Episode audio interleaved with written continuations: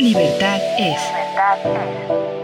El Cuerpo Académico Democracia, Sociedad Civil y el Sistema de Radio y Televisión Hipermedia de la Universidad de Guanajuato presentan Libertad es. Un espacio donde la opinión se hace sonido, se hace sonido. Comenzamos. Muchas gracias por sintonizar Radio Universidad de Guanajuato, el programa Libertades, proyecto del Cuerpo Académico Democracia, Sociedad Civil y Libertades, está de regreso después de una pausa de un año y en este regreso eh, tenemos el marco eh, del COVID, nos eh, lleva a tener nuevos formatos para transmitir nuestros programas y nuestros análisis. lo bueno de este nuevo formato es que nos permite estar en otros formatos como, como la retransmisión en streaming por TVUG y en versión podcast en Spotify.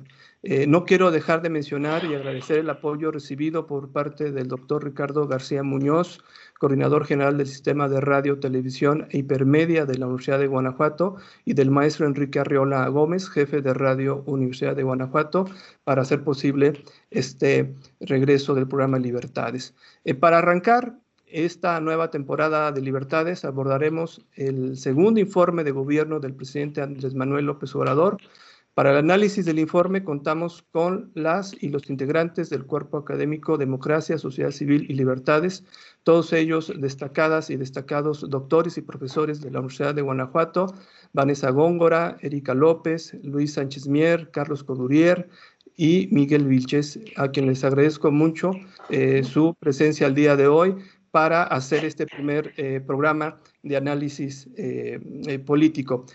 ¿Cómo están? Estimados colegas? Todo bien. Hola. Todo bien. Me da, Muy bien, doctor. Hola, gusto verte. Hola, hola, hola a todos. Muchas gracias. Eh, pues bueno, tenemos un eh, segundo informe de gobierno eh, sui generis, no solamente por el formato en el que se dio antes los presidentes, ya cuando dejaron de ir a la Cámara de Diputados, empezaron a utilizar diferentes foros, particularmente el Palacio Nacional, con eh, una gran parafernalia y muchísimos invitados. Ahora se ha limitado y tenemos un informe que duró, eh, bueno, un mensaje del presidente que duró eh, cerca de una hora y un informe de más de mil páginas. Entonces, yo lo que quisiera ahora es que nos, nos dieran ustedes su opinión acerca eh, de cómo ven este mensaje que lanza el presidente a la nación, que eh, este mensaje, más que informe, eh, es un diagnóstico de cómo ve el presidente de la República el país. ¿Ven ustedes a un presidente que sigue con esta idea triunfalista a pesar de todas las adversidades que estamos viendo a partir del COVID, del manejo de la economía, de la violencia que hay en el país? Este, no sé si alguien quiera empezar. Carlos, si tú gustas iniciar con esta charla. Sí, muchas gracias, Jesús. Eh, colegas, eh, gusto de reiniciar este proyecto de libertades en Radio Universidad de Guanajuato, Colmena Radio. Y bueno, dos comentarios. El, primero se refiere a, a, ese apunte que hacías de la parafernalia. Y creo que eh, sí habría que hacer un, eh, contraste respecto a la parafernalia que existía en el viejo régimen y la eh, parafernalia que existe en el contemporáneo, ¿no? Em, creo que es un, en este caso, un informe mucho más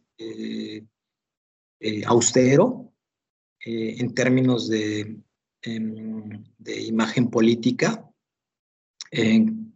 acoplado a lo que se eh, había hecho eh, por lo menos en dos administraciones federales pasadas, pero es, es, es, un informe muy distinto a lo que veíamos en el régimen eh, político mexicano de pues el sistema de partido dominante, ¿no? Entonces, sí me gustaría hacer eh, esa presión de que no propiamente eh, presenciamos un, informe con esa parafernalia, ¿no? Parafernalia la que teníamos en el sistema de eh, partido dominante con el PRI. un segundo apunte que también quería mencionar en este respecto es que efectivamente, como lo señalaste en la introducción de, del programa, pues hay un contexto bastante adverso, un contexto eh, difícil para cualquier administración eh, federal, en el que pues el eh, titular del Ejecutivo pues tiene que rendir un, un informe sobre la naturaleza que guarda el gobierno actualmente en una crisis eh, por una parte sanitaria y una crisis eh, propiamente económica. El propio presidente lo, lo ha reconocido eh, en estas dos vertientes, ¿no? La sanitaria y la económica. ¿qué, ¿Qué vimos? ¿Qué pudimos ver en, el mensaje que envió desde Palacio Nacional? Pues obviamente eh, una reiteración de una línea discursiva que hemos presenciado desde la campaña que le llevó a la presidencia al presidente López Obrador eh, en términos del combate a la corrupción. Eh, si ustedes se fijan, una de las principales líneas discursivas de eh, este mensaje, que hay que distinguir el mensaje que eh, envía el presidente desde Palacio Nacional, el informe del gobierno, si tenemos la oportunidad de, analizar el contenido de ambas piezas, tanto la de el mensaje como la de informe, hay una eh, reiterada em, hay un reiterado énfasis en el tema de la lucha contra la corrupción. A mí lo que... Eh, yo, yo retomaría, yo Carlos, este, perdón que te interrumpa, este tema de, sí, eh, arranca con el tema eh, de, la, de, la, corrupción, ¿no? Como uno de sus grandes metas. no sé si Erika también nos quisiera dar su opinión eh, retomando eh, estas cosas que dice Carlos y bueno, tu, opinión sobre el, informe, segundo informe. Eh, gracias Jesús, y no quisiera empezar a hablar sin antes este, felicitarte por este regreso. Gracias. Y, sí va en el mismo sentido de, lo que se estaba diciendo anteriormente. presenciamos un informe efectivamente muy austero, desolado en su producción, pero creo que manejó con cierto, impregnado de ciertos signos ostentosos que nos remiten a un resabio simbólico del viejo presidencialismo. Eh, se puede detectar como hace un año, como fue el primer segundo informe que lo llamó hace un año, eh, fue en el Palacio Nacional, que es un espacio que simbólicamente está cargado de mucha historia y si algo eh, López Obrador se ufana es de saber de la historia. Y además la historia se ha convertido para él en una gramática eh, que le defiende de sus adversarios políticos. Arquitectónicamente es un sitio que le es cómodo, él se siente bien allí, pero también le enaltece. Eh, elige un público, eh, pese a su discurso y su cercanía siempre con la sociedad, y, ¿no? y viene de eh, una trayectoria de plebiscitos y demás, elige un público que, en el que no encontrará interpelación, será un público silencioso que aplaudirá de vez en vez, y él va a aparecer de pronto recibiendo honores y uno de los, de los protocolos ha eliminado muchas cosas, pero no elimina esta parte que al final es un protocolo que le envuelve como de una manera exquisita que no ha modificado. Y tras ese protocolo eh, de Gloria su investidura, se sube al, escenario, un escenario agrio, pero se erige para lanzar un mensaje y empieza con un amigos y amigas. Es decir, pasa de la glorificación a su investidura presidencial a una performatividad friendly hacia la sociedad a la cual gobierna. Con esto, como que disloca los referentes políticos de la ciudadanía y entonces la mira desde un desenfado porque las cosas entre amigos y amigas pues se vuelven más relajadas, impera la comprensión y no la rendición de cuentas. Y creo que a partir de ahí eh, delineará la trayectoria del México de sus sueños a lo largo de un año y enunciará efectivamente la corrupción, iniciará con eso, eh, recordando que es una mala, una mala práctica histórica de la clase política, que le sirve como un referente para proyectar su discurso moral, espejo de su conservadurismo. Eh, en sus primeras palabras menciona palabras más, palabras menos, estamos combatiendo la corrupción y nuestra idea no es cobrar venganza, sí, porque nuestra transformación es moralizar, ¿no? Y ahí arrancará su, su discurso. Gracias, Erika. Eh, ahora me gustaría escuchar a, Francisco Mora, que no, no, mencioné al principio, una disculpa, pero también Francisco eh, Mora Cifuentes nos acompaña, miembro también del cuerpo académico, y nos gustaría escuchar tu opinión. Ya vamos eh, sumando elementos, ya hay un análisis simbólico de la presencia, de cómo se dirigió el presidente hacia el público eh, que, nos lo señalaba, subrayaba Erika. Escuchamos tu opinión, eh, Francisco. Claro que sí, eh, Jesús, con mucho gusto. Bueno, igualmente me congratulo de que Libertad esté de vuelta. Enhorabuena por el esfuerzo. Y bueno, yo quisiera quizás escarbar un poco más en lo que fue la, la impronta populista en el informe, ¿no? De hecho, si revisamos en la versión estenográfica, la palabra pueblo fue la palabra más usada durante el informe, eh, aproximadamente con 29 referencias, ¿no? Bueno, todos sabemos que el populismo en realidad, pues, o el populismo es, un concepto esencialmente controvertido, ¿no? Que hay una discusión muy interesante. Hay quienes obviamente dicen que no se trata de una ideología, sino más bien eh, es una lógica, ¿no? De acción eh, o una manera de hacer política, ¿no?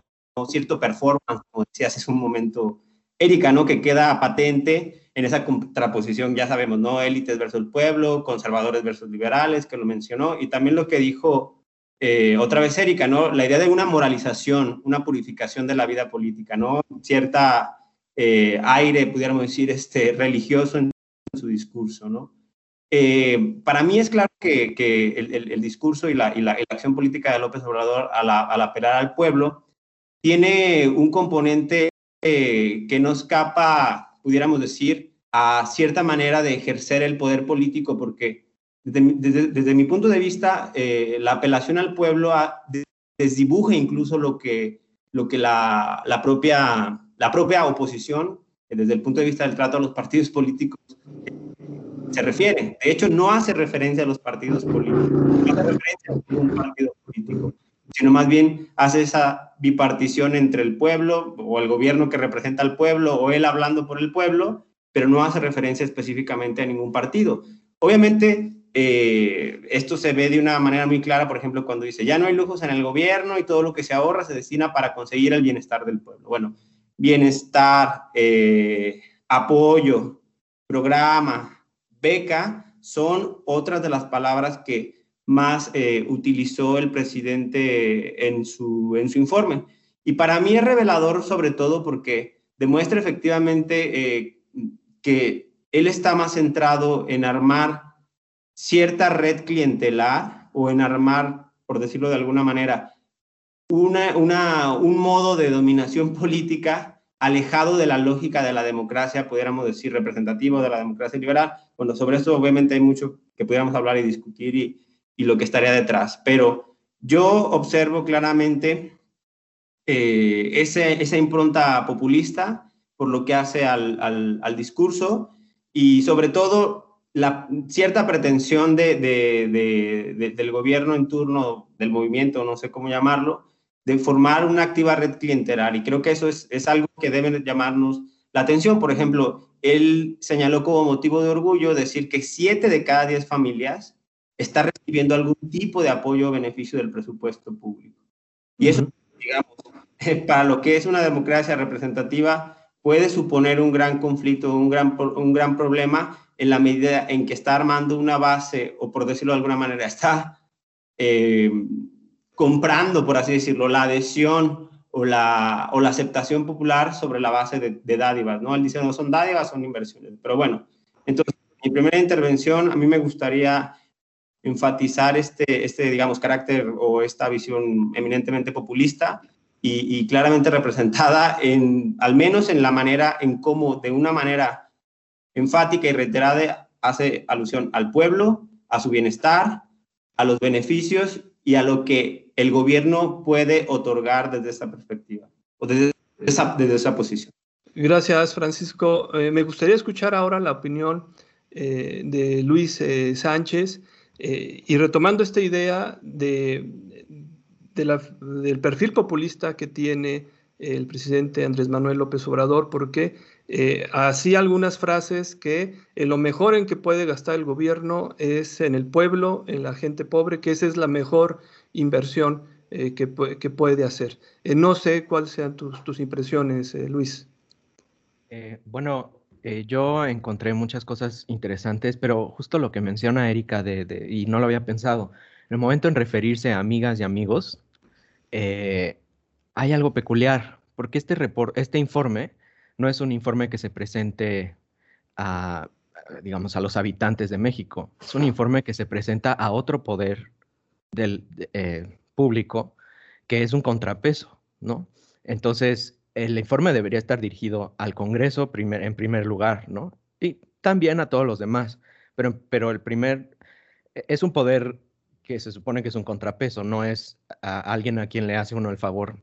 En ese sentido, como reporte de las actividades de, una administración, eh, es un reporte que habla, eh, hace muchas referencias a sí mismo y que utiliza algunos términos que son interesantes porque yo creo que revelan la percepción de, que ah, la percepción del sexenio de que el Poder Ejecutivo tiene como em, capacidades tal vez metaconstitucionales, incluso podría decir hasta trascendentes. Ah, hay una oración que me pareció interesante que dice que el principal legado será purificar la vida pública de México. Y me pareció interesante el uso de la palabra purificar por todas las connotaciones religiosas eh, que tiene, ¿no? Eh, casi me imaginaba así como el, fuego purifica, ¿no? Eh, y en una democracia liberal, ¿no? Como decía Francisco, pues eh, los eh, ocupantes del Poder Ejecutivo no tienen como función o como mandato constitucional eh, ningún asunto moral sobre la vida pública en, el sentido de, en ese sentido de purificación.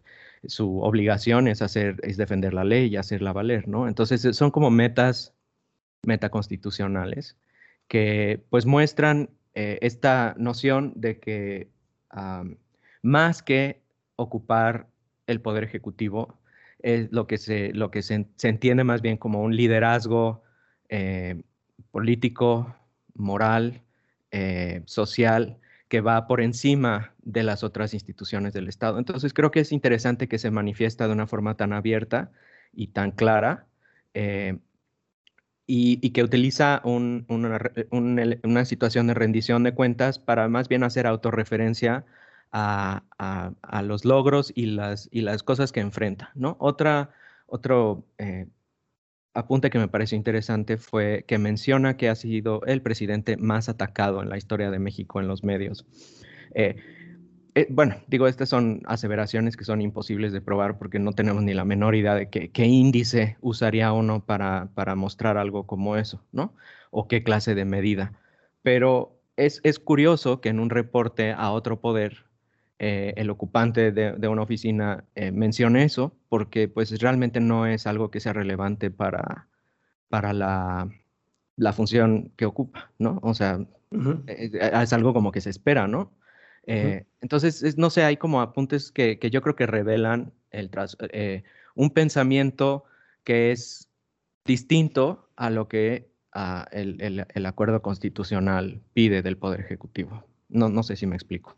Sí, eh, Luis, eh, yo quisiera eh, que ahora Vanessa, la doctora Vanessa, nos, nos diera su opinión ante este presidente, retomando cosas que ya se han dicho, que se dice el, más atacado, el presidente más atacado desde Madero, descalifica, es un presidente que no se cuida en la diplomacia, sino incluso llamó pseudoambientalistas, este, es decir, eh, no, duda en descalificar a su oposición. Dice que la va a respetar, pero a lo largo del, discurso estuvo descalificándola, ¿no? Entonces, eh, yo quisiera escuchar tu opinión, eh, Vanessa. Pues no sé si esto que estás comentando tenga que ver también con las mujeres, porque no he visto tal actitud todavía. Creo que este, ha tenido cuidado todavía de em, no ver como uno de los grupos enemigos, por lo menos al movimiento feminista no lo ha mencionado como tal, aunque sabemos que no es de su total agrado, pero creo que no lo ha mencionado como tal, aunque sí eh, al inicio de su gobierno la primera acción que tuvo fue eh, pues ponerle una barrera a las organizaciones de la sociedad civil y entre ellas pues se fueron muchos grupos eh, de mujeres, ¿no? De apoyo de mujeres y feministas y bueno, eso también da muestra pues de lo que están ahorita mencionando. Yo mm, lo, que, lo que quería como poner un poco también en contraste era más con, la, con el análisis que hizo Francisco, por como lo estaba mencionando. Eh, y empezó él a decir como cuáles eran las frases, cuáles eran las palabras que más se mencionaban. Y aquí yo más bien es el contraste de lo que no se dijo en el informe y lo que no se dijo fue nada relacionado con mujeres o prácticamente nulo, ¿no? Es como si estuviéramos viendo un informe de los años tal vez 70, 80, ¿no? En donde el tema de género no estaba posicionado, donde no había agenda género. Este, yo creo que eh, todavía en los años 90 que estaba iniciando se podrían haber mencionado algunas cosas, por lo menos desde una perspectiva este, que se tenía antes de, eh, de política pública muy focalizada, de hacer fondos de mujeres, ¿no? Algo muy específico, pero era es como si se tuviera una intención deliberada de invisibilizar el tema de mujeres. O sea, e, ese es como, yo creo que el sentir de muchas eh, mesas que yo he estado escuchando eh, del informe es una intención deliberada de no mencionar los eh, temas, la, la, problemática y la agenda de mujeres. solamente hubo dos menciones, bueno, tres que podrían estar relacionadas. que tiene que ver con las estancias infantiles, que decía, bueno, pues se eliminaron las estancias infantiles, pero pues ya dimos el dinero directamente, ¿no? Para, para el cuidado de, niños y niñas.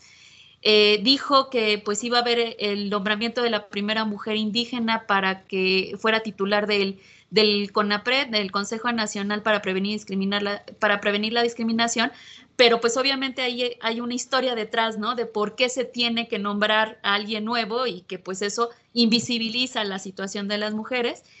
Y, este, y la otra que es una de las más graves menciones, que es lo de los feminicidios, que dice que hubo una disminución de, delitos, incluidos los feminicidios, lo cual ya después se retractó un día, eh, bueno, al, día eh, posterior del informe, se retracta y dice, bueno, que por lo menos se mantuvo eh, la cifra, o no hubo un, gran crecimiento, pero que se, que se junta también con el tema de seguridad en el, en el sentido también del, de la pandemia del COVID, ¿no? Entonces, no nada más dice que hay menos feminicidios, sino que en algún otro momento del informe dice que eh, eh, en, este tiempo de pandemia lo que se ha demostrado es que eh, hay mayor humanismo, hay mayor entrega, hay mayor apoyo de la familia, es como el sostén, ¿no? De, dentro de todo este, este problema del COVID y pues ahí nosotras, eh, como bien lo dice este, el nombre de una de las organizaciones que está surgiendo en este, en este gobierno, pues nosotros tenemos otros datos, ¿no? O sea, las eh, mujeres están enfrentando mucho mayor violencia doméstica de pareja precisamente por el confinamiento.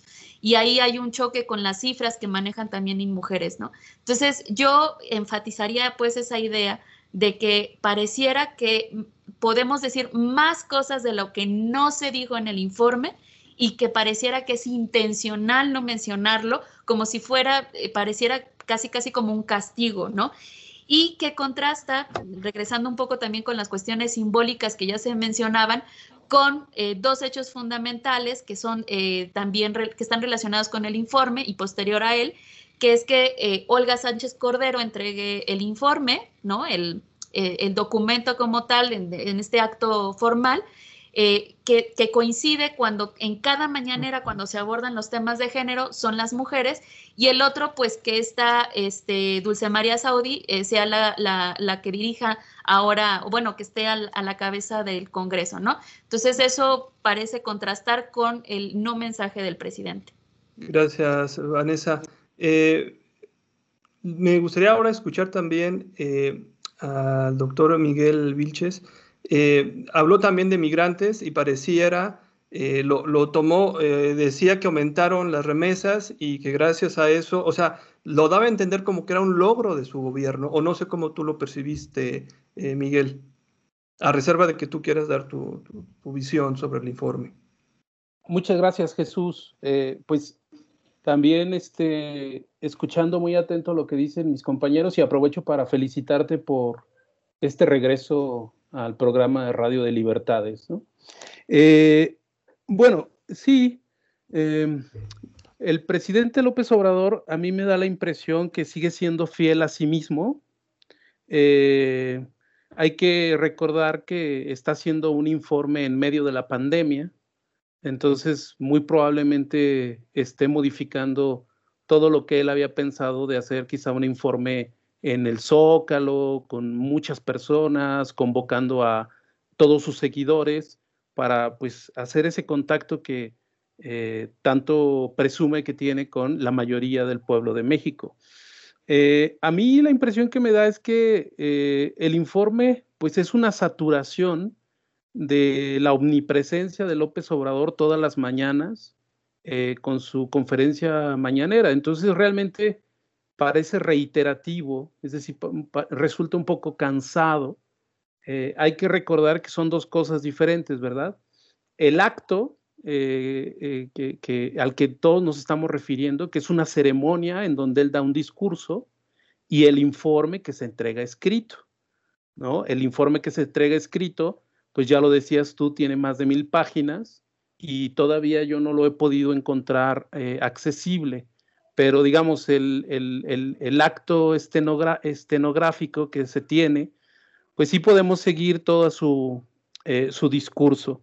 Eh, a mí me parece también que eh, entre la idea de que es el peor presidente en el peor momento, que lo dijo por ahí un líder empresarial, refiriéndose al gobierno de López Obrador en medio de la pandemia, y la idea de que es el mejor presidente en una pandemia que cae como anillo al dedo, este, a mí me parece que hay muchos grises, ¿verdad? Porque no, no podemos afirmar ni lo triunfalista ni lo absolutamente negativo. Eh, algo que a mí me llama la, atención de López Obrador es que de un tiempo acá, desde que empezó la pandemia, ha estado señalando eh, constantemente el tema de las remesas y en un momento él se refirió de que los gobiernos neoliberales no habían tenido en cuenta el tema de las remesas de los migrantes. Eh, ya ha reculado porque desde luego, eh, si nosotros revisamos, parte de la política migratoria entra en el primer nivel en México justo con, con el gobierno de Vicente Fox y Vicente Fox empieza a hablar de los migrantes como héroes de tal modo que a mí me llama la atención cómo está eh, de algún modo haciendo esta referencia constante a los migrantes y a las remesas de los migrantes. Incluso los está poniendo como salvadores de la economía de México. Esto es importante. Sin embargo, ahí lo que hay que señalar es que el presidente no está siendo eh, coherente, ¿no? Algo que se ha denunciado constantemente, porque no habla del muro de Donald Trump, no habla de que él ha puesto un muro en la frontera sur eh, con la Guardia Nacional. Entonces hay mucho que decir sobre esto de lo que apuntaba Vanessa, de lo que no dice eh, López Obrador. Tu micrófono, Jesús. Una disculpa, es la, nueva normalidad que todavía no nos adaptamos. Vamos a una pequeña pausa este, y regresamos para hablar de esas cosas que no mencionó el presidente, ¿no? de lo que no quiso eh, mencionar. Bueno, regresamos en un momento. Una pausa y volvemos. Ya estamos de vuelta. Gracias por continuar con nosotros. Libertad es. Regresamos, estimados redescuchas, a su programa Libertades. Estamos analizando el segundo informe de gobierno del presidente Andrés Manuel eh, López eh, Obrador. Eh, regresamos para escuchar a Erika sobre para completar y seguir analizando el, segundo informe. Erika, adelante. La ausencia de, las mujeres en el discurso estuvo, fue también una ausencia presente hace un año. No, no las menciona, si hay toda una intencionalidad, ¿por qué no existe? Porque él se dirige, su visión cuando logra concebir en una individualidad a ese pueblo mexicano al que refiere, pues siempre está pensando en un hombre y está pensándolo en condiciones de pobreza o piensa en un obrero por lo general, o, sea, hay una, si le puede poner un cuerpo, es lo que le coloca. Y, por otro lado, eh, yo tomo con mucho cuidado la entrega que, hace eh, la secretaria de Gobernación, Olga Sánchez Cordero. Yo no lo celebro tanto porque siento que son estas mañas a las que él recurre en casos importantes y en conferencias y donde tendríamos que ver a la secretaria de Gobernación eh, haciendo determinadas, eh, ejerciendo su cargo, hemos visto al canciller, a Marcelo Ebrard. Entonces le ha, eh, le ha desdibujado mucho y yo creo que le viene, no sé hasta dónde resulta un adorno hacer eso, entonces tengo como, como mis cuidados. Eh, otra cosa que quería decir en torno a esto, eh, como en lo que no se dijo, y que lo habías dicho del corte, eh, ¿qué es lo que no dice? tiene una habilidad para hacer anclajes en su discurso, unos anclajes semánticos conservadores que le ayudan mucho a despolitizar los problemas sociales, que encubren los entramados de violencia que se desarrollan en la vida cotidiana. Y entonces va a recurrir al amor en las familias, como ya se había dicho, fraternidad del pueblo, este, la humanidad, ¿no? Este, la gente se hace más humana, vamos por la humanidad, porque esto eh, le ayuda, como, hay, como las familias son amorosas, la violencia no pasa en casa, eso no sucede, eso no está, eh, hay toda una intencionalidad de, de no querer ni oír a, ciertos grupos, particularmente a las mujeres. Para López Obrador, solo y absolutamente solo la corrupción, práctica de los poderosos y la pobreza, padecimiento extremo que deriva de la corrupción eh, y que padecen eh, la gente pobre, es lo que va a afectar a la sociedad mexicana, ¿no? Y, y, eso, el acentuar la corrupción, con todos sus anclajes conservadores, que se dirige especialmente hacia un determinado público, ¿no? Eh, desdibuja y le quita la atención a, lo político. Muchas gracias, Erika. Ahora escuchamos a Luis. Adelante. Sí, yo estoy totalmente de acuerdo con esa en lo que dice Erika y, bueno, y dice Vanessa también que hay esta visión idílica de una familia mexicana como de película de Sara García, ¿no? Este, eh, ideal, que es puro amor y pura fraternidad y, con roles así como de los años 50 y, que es que es muy impresionante porque no se mencionan las mujeres más que, más que eh, indirectamente en ese contexto como de las que dan el cuidado en la familia, que ya lo ha dicho en otros discursos eh, previos, ¿no? Algo que, que hay, una ausencia que a mí me parece muy importante es que no, no se presenta un programa específico para el combate del coronavirus. La única política que yo encontré fue esta noción de que va a haber una vacuna a más tardar a principios del 2021 y que se va a aplicar de manera universal y gratuita.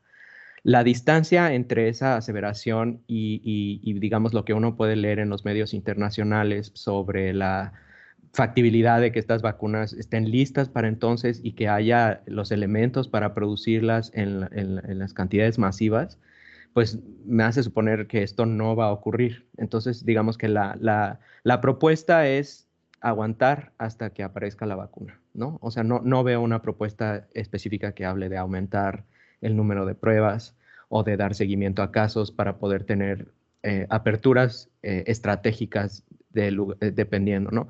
Pero sí hay una amonestación a las personas que se alimentan mal y que no hacen ejercicio, mm. eh, lo cual es, es, como doloroso, yo creo, por el gran número de personas que han fallecido y, y, como que esto es así como decir, bueno, en cierta forma, este, suena como que se lo buscaron, ¿no? Por, por, por, estar tener obesidad o por tener hipertensión, etcétera. Yo creo que eso es algo que no viene al caso, ¿no? Porque eh, pues creo que no, ah, lo encuentro como que no viene al caso en, un, en un, informe, en un mensaje, eh, y que creo es que algo particularmente doloroso. Otra cosa que encontré terriblemente dolorosa fue esta mención, em, perdón, es que estoy encontrando el párrafo exacto, donde dice que han desaparecido la tortura, las masacres y las desapariciones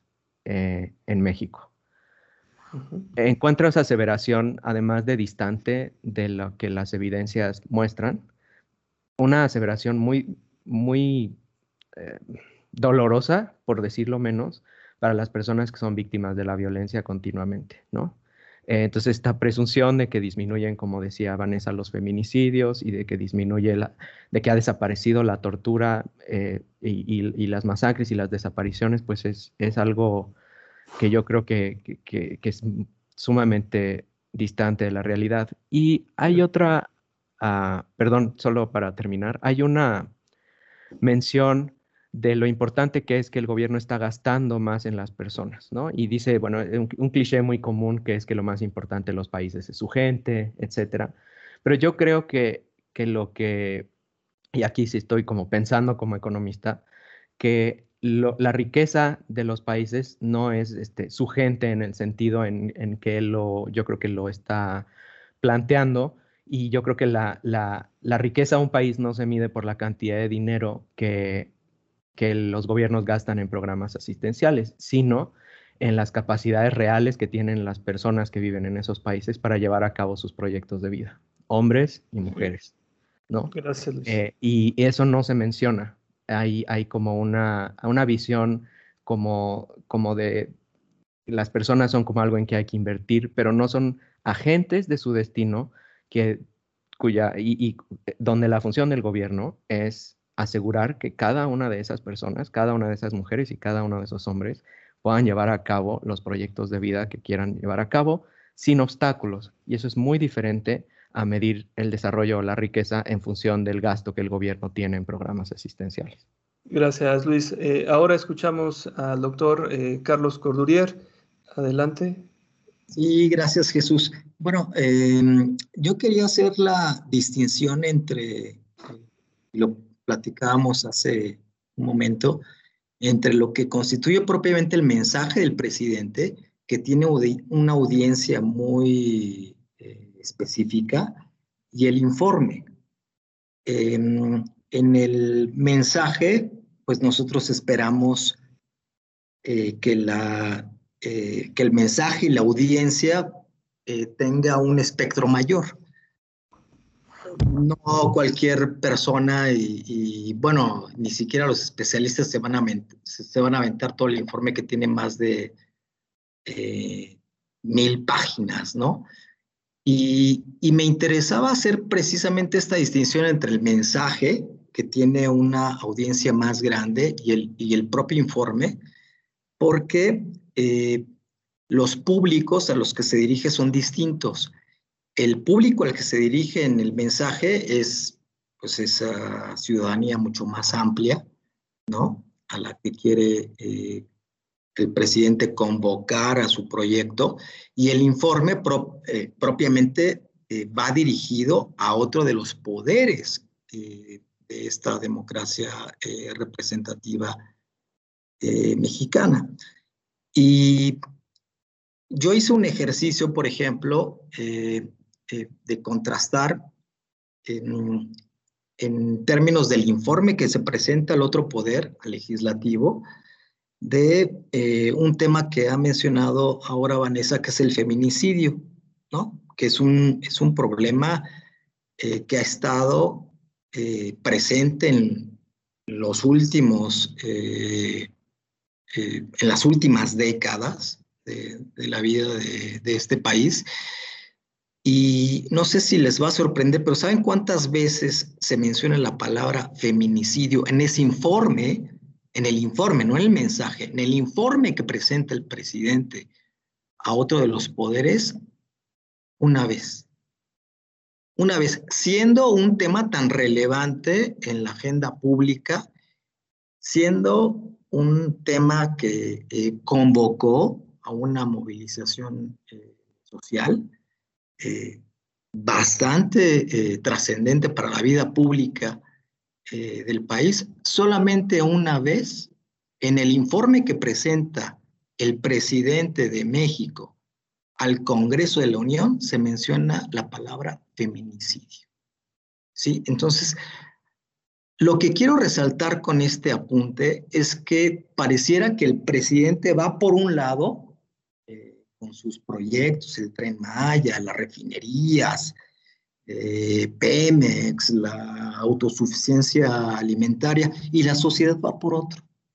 Entonces, eh, sí me parece que hay cierta eh, psicosis, lo voy a poner en sus términos eh, un poco eh, exagerados, respecto a la función que está teniendo el gobierno federal y lo que está pasando en la sociedad, ¿no?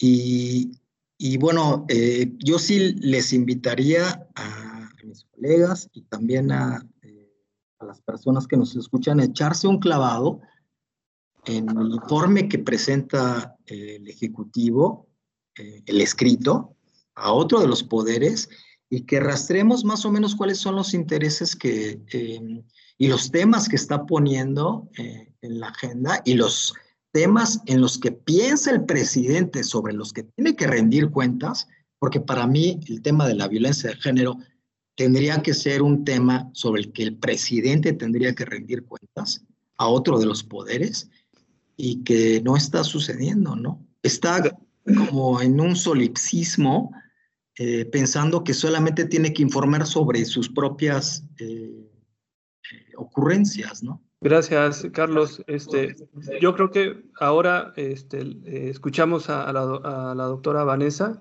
Este, no sé si, si quieras retomar lo, lo, que estaba hablando el doctor Courdurier. Sí, sin duda, eh, era de las, de las cosas que ya comentábamos y que también tiene que ver con, eh, con la manera en cómo se emite tanto el mensaje, pero también, como tú dices, el, el propio informe. Este, no es, neces es necesaria la mención directa de los problemas y de la agenda de género, de los problemas de mujeres, pero también en todos los demás y en el resto de los problemas se podría tener un componente de género, ¿no? O sea, si tú estás hablando de la inseguridad, pues está el tema del feminicidio, por supuesto, ¿no? Y el de violencia de género. Si estás hablando de la crisis económica, pues por supuesto que tienes que hablar de las mujeres, de cómo es el impacto de esta crisis económica, de esta crisis que estamos viviendo por el, el COVID, en donde las mujeres nuevamente tienen que soportar este, una gran parte de la economía con su trabajo gratuito doméstico, con el trabajo informal, ¿no? Que, ha estado también creciendo, pero que también han padecido las mujeres. Entonces, cada uno de los temas o de los grandes problemas nacionales este, puede ser analizado desde la perspectiva de género. No, no necesariamente tiene que ser uno dentro de los temas, sino que tendría que haber muchísimas menciones.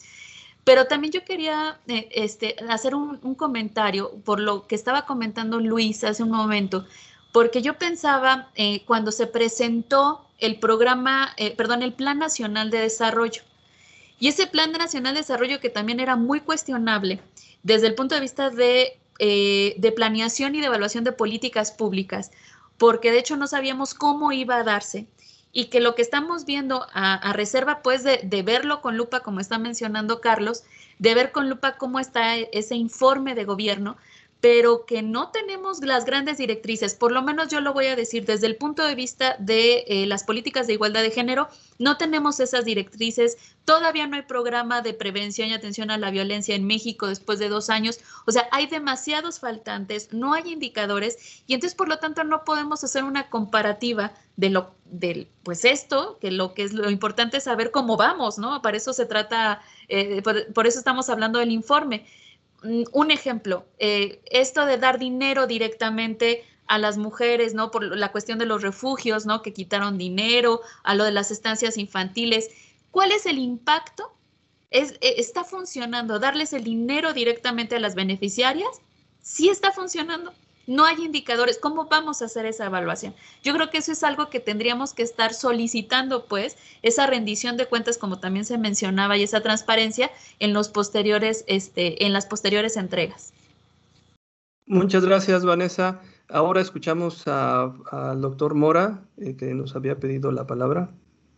Sí, bueno, eh, obviamente concuerdo con, con, los colegas y creo que es una precisión muy, muy importante la que hizo Carlos, distinguir lo que fue el mensaje ¿no? y lo que es propiamente el informe como tal. Y efectivamente creo que eso es importante por lo que se dijo al principio. Yo de todos modos, eh, de lo que han dicho eh, mis colegas, eh, es, algo paradójico, es algo paradójico, ¿no?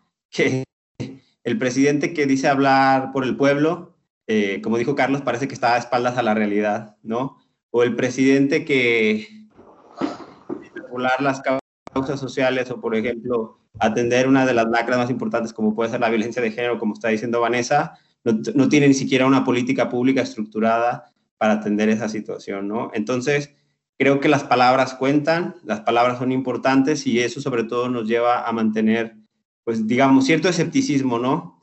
Y cierto escepticismo desde el punto de vista eh, democrático, en el sentido de que la básicamente estamos hablando de una, de una apelación a los sentimientos, a las emociones, a, activar este, determinados mecanismos más primitivos que, que podría haber entre nosotros. Pero para mí, digamos, una cuestión que es importante y creo, creo que, que, no podemos dejar de lado, eh, con la importancia que también están comentando los colegas respecto al, al, mensaje en específico, es que hay, un hay, clara, hay una clara tensión, o, mejor dicho, un claro choque entre dos concepciones de lo que la democracia es, ¿no? Eh, es claramente para, para, el presidente López Obrador es, pudiéramos decir, es defensor de una democracia, pudiéramos decir, plebiscitaria, ¿no? Plebiscitaria en el sentido de que eh, la democracia puede funcionar efectivamente eh, sin mediaciones, ¿no? Eh, y que efectivamente, digamos, eso pudiera ser el núcleo de lo que la, democracia representativa es, ¿no? Instituciones o, digamos, el, no el pueblo hablando por sí mismo, si eso tiene algún contenido político o incluso semántico, sino, sino, sino más bien esa idea de que no puede haber mediación y él se asume como un líder hablando directamente al pueblo y no con los demás este, poderes constituidos. ¿Por qué lo considero, por qué lo considero relevante? Bueno, porque creo que, gran parte de, de, al menos de este discurso eh, también va en línea de dinamitar eh, mecanismos muy, muy, muy relevantes para la democracia representativa, para el constitucionalismo democrático, como lo puede ser la, obviamente la división de poderes y la idea de contrapeso mismo, ¿no? Porque como efectivamente dijo Luis, o sea, y como lo dijo también este, Erika, parece que el presidente López Obrador eh, se basta a sí mismo apelando al pueblo para eh, no tener eh, mayor, para no tener, es como si la apelación al pueblo lo liberara de eh, la obligación que tiene de rendir cuentas. Y creo que esto es eh, un aspecto muy importante que yo al menos advierto en el discurso y me sumo a esta preocupación señalada por Carlos. ¿Por qué? Al final de cuentas, un ejercicio de rendición de cuentas. Si queremos analizar un informe, pues tenemos que confiar en los datos. Tenemos que confiar efectivamente en los hechos, por decirlo de alguna manera. Si el gobierno que desconfía de los hechos si el gobierno que desconfía efectivamente de la ciencia o, de lo que es este, la transparencia y un manejo adecuado de las estadísticas de los datos, pues no, yo tampoco le vería o vería muchos problemas para realmente hacer este ejercicio de análisis. Muy bien, eh, Francisco. Este, ahora le, ahora le, eh, no, excelente. Eh, ahora escuchamos al doctor Miguel Vilches, adelante. Y muy interesante, ¿verdad? Pensar en lo que eh, significa este segundo informe de gobierno, porque pues todavía, eh, digamos que estamos en la primera parte del gobierno de Andrés Manuel López Obrador. Entonces hay que pensar lo que nos espera. Eh, a mí una pregunta que me surge escuchándolos es, ¿a quién le habla el presidente López Obrador? ¿No? Es decir, digamos, más allá de que le habla al pueblo, ¿no? este, problematizar un poco a quién le está hablando el presidente López Obrador.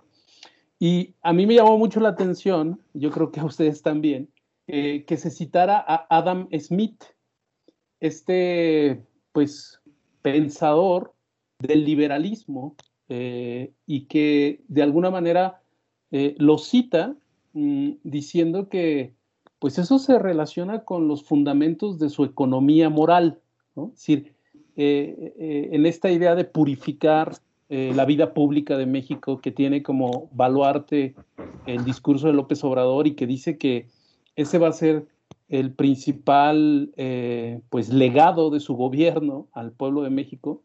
Eh, a, mí, a mí me llama mucho la atención por qué citar a Adam Smith para referirse a los fundamentos de su economía moral. Y la cita que escoge, la voy a decir porque me llama mucho la atención, dice, por más egoísta que quiera suponerse al hombre, evidentemente hay algunos elementos en su naturaleza que lo hacen interesarse en la suerte de los otros, de tal modo que la felicidad de estos le es necesaria, aunque de ello nada obtenga. Al no ser el placer, agregaría el inmenso placer de presenciarla. Eh, eh, a mí me llama mucho la atención porque eh, yo creo que buena parte del el discurso de López Obrador está construido para hablarle a su oposición, es decir, para decirle a la oposición que tienen que convertirse en una, en una especie de, pues de transformación moral, ¿verdad? Que eso es lo que involucra la cuarta T. Y esto en el discurso político siempre pues genera eh, desconcierto, ¿verdad? Porque parece que eh, más que ser un discurso político es un discurso religioso. Y yo creo que buena parte de lo que vamos a ir viendo en, los siguientes años es eh, pues el recrudecimiento de este discurso moral religioso que al presidente López Obrador eh, le ha dado resultados en términos con sus seguidores. Gracias, Miguel. Eh, escuchamos a la doctora Vanessa. Este, bueno, yo ya acababa casi de, participar, no sé si comencemos a, cerrar también. Sí, estamos en, la parte final, entonces, eh, ideas para cerrar. Sí, Adelante, Vanessa. Sí, sí, este, nada más, bueno, para, para enfatizar también algo que, que, creo que era muy importante, este, que también ya se había mencionado de una manera este, breve, que es este énfasis tanto en el combate a la corrupción, pero también como lo de la austeridad, ¿no? Y recordaba un poco también las palabras que, decía Erika y que a mí me gustaría pues cerrar también con esa idea de cómo se piensa a, ese pueblo que pareciera que es como algo eh, un tanto homogéneo, eh, como un ente homogéneo, ¿no? Y, pensar que no, que en realidad tiene muchas, eh, es muy diverso, tiene muchos rostros, tiene muchos cuerpos, ¿no? Como también ya lo había mencionado Erika. Y por ejemplo, esta austeridad que no nada más es frente al COVID, sino que ya se venía viviendo, ¿no? Y el combate a la corrupción también, este, cómo se encarna, ¿no? O sea, cómo se vive desde diferentes espacios y, y ya propiamente quiénes son los que sufren el impacto verdadero de, eso, de esa austeridad, ¿no? de esas políticas de austeridad. Y nuevamente, por ejemplo, ahí vemos este tema de mujeres.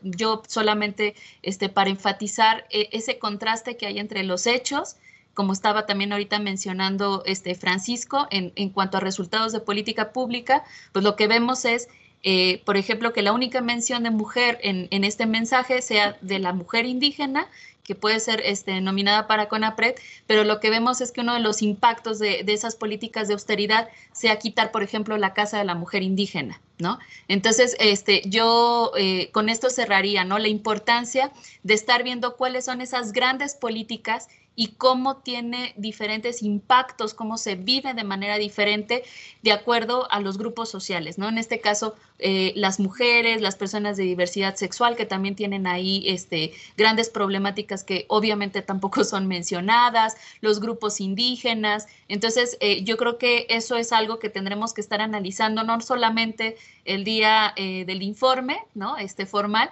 sino durante toda la gestión de gobierno. Este, Luis, contigo cerramos este, porque se nos está agotando el tiempo. Adelante. Ah, pues esto justo se me eh, recordé ahora por lo que estaba diciendo Miguel sobre la cita de Adam Smith y me pareció curioso porque justo acababa de leer una cita de Adam Smith que tiene que ver que alguien más había citado pensando en la situación que existe en Estados Unidos actualmente, ¿no? Y es una cita del mismo libro que este, de la cita que mencionó Miguel y dice, el hombre del sistema está generalmente tan enamorado de la belleza de su propio plan de gobierno que considera que no puede sufrir ni la más mínima desviación de él. Apunta a lograr sus objetivos en todas sus partes sin prestar la menor atención a los intereses generales o a las oposiciones que puedan surgir. Se imagina que pueden arreglar las diferentes partes de la gran sociedad del mismo modo que se arreglan las diferentes piezas en un tablero de ajedrez.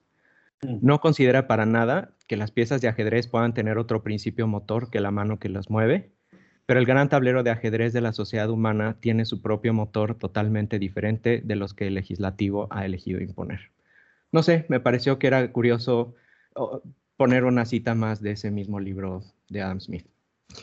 Muchas gracias, eh, Luis. Muchas gracias a todos ustedes. Eh, eh, este segundo informe pues, va a detonar una serie de temas que vamos a ir abordando a lo largo de esta mitad de año, de estos programas que vamos a tener en, Libertades. Muchas gracias a cada uno de ustedes, a Vanessa, a Luis Sánchez, a Carlos Codurer, a er-, Erika López, a Francisco Mora y a Miguel Vilches por participar en este primer programa de nuestro regreso después de una pausa de un año. Y bueno, regresamos para estar este, muchos años más en Radio Universidad de Guanajuato. Y nada más que decir, más que nos vemos el próximo eh, lunes. Hasta luego.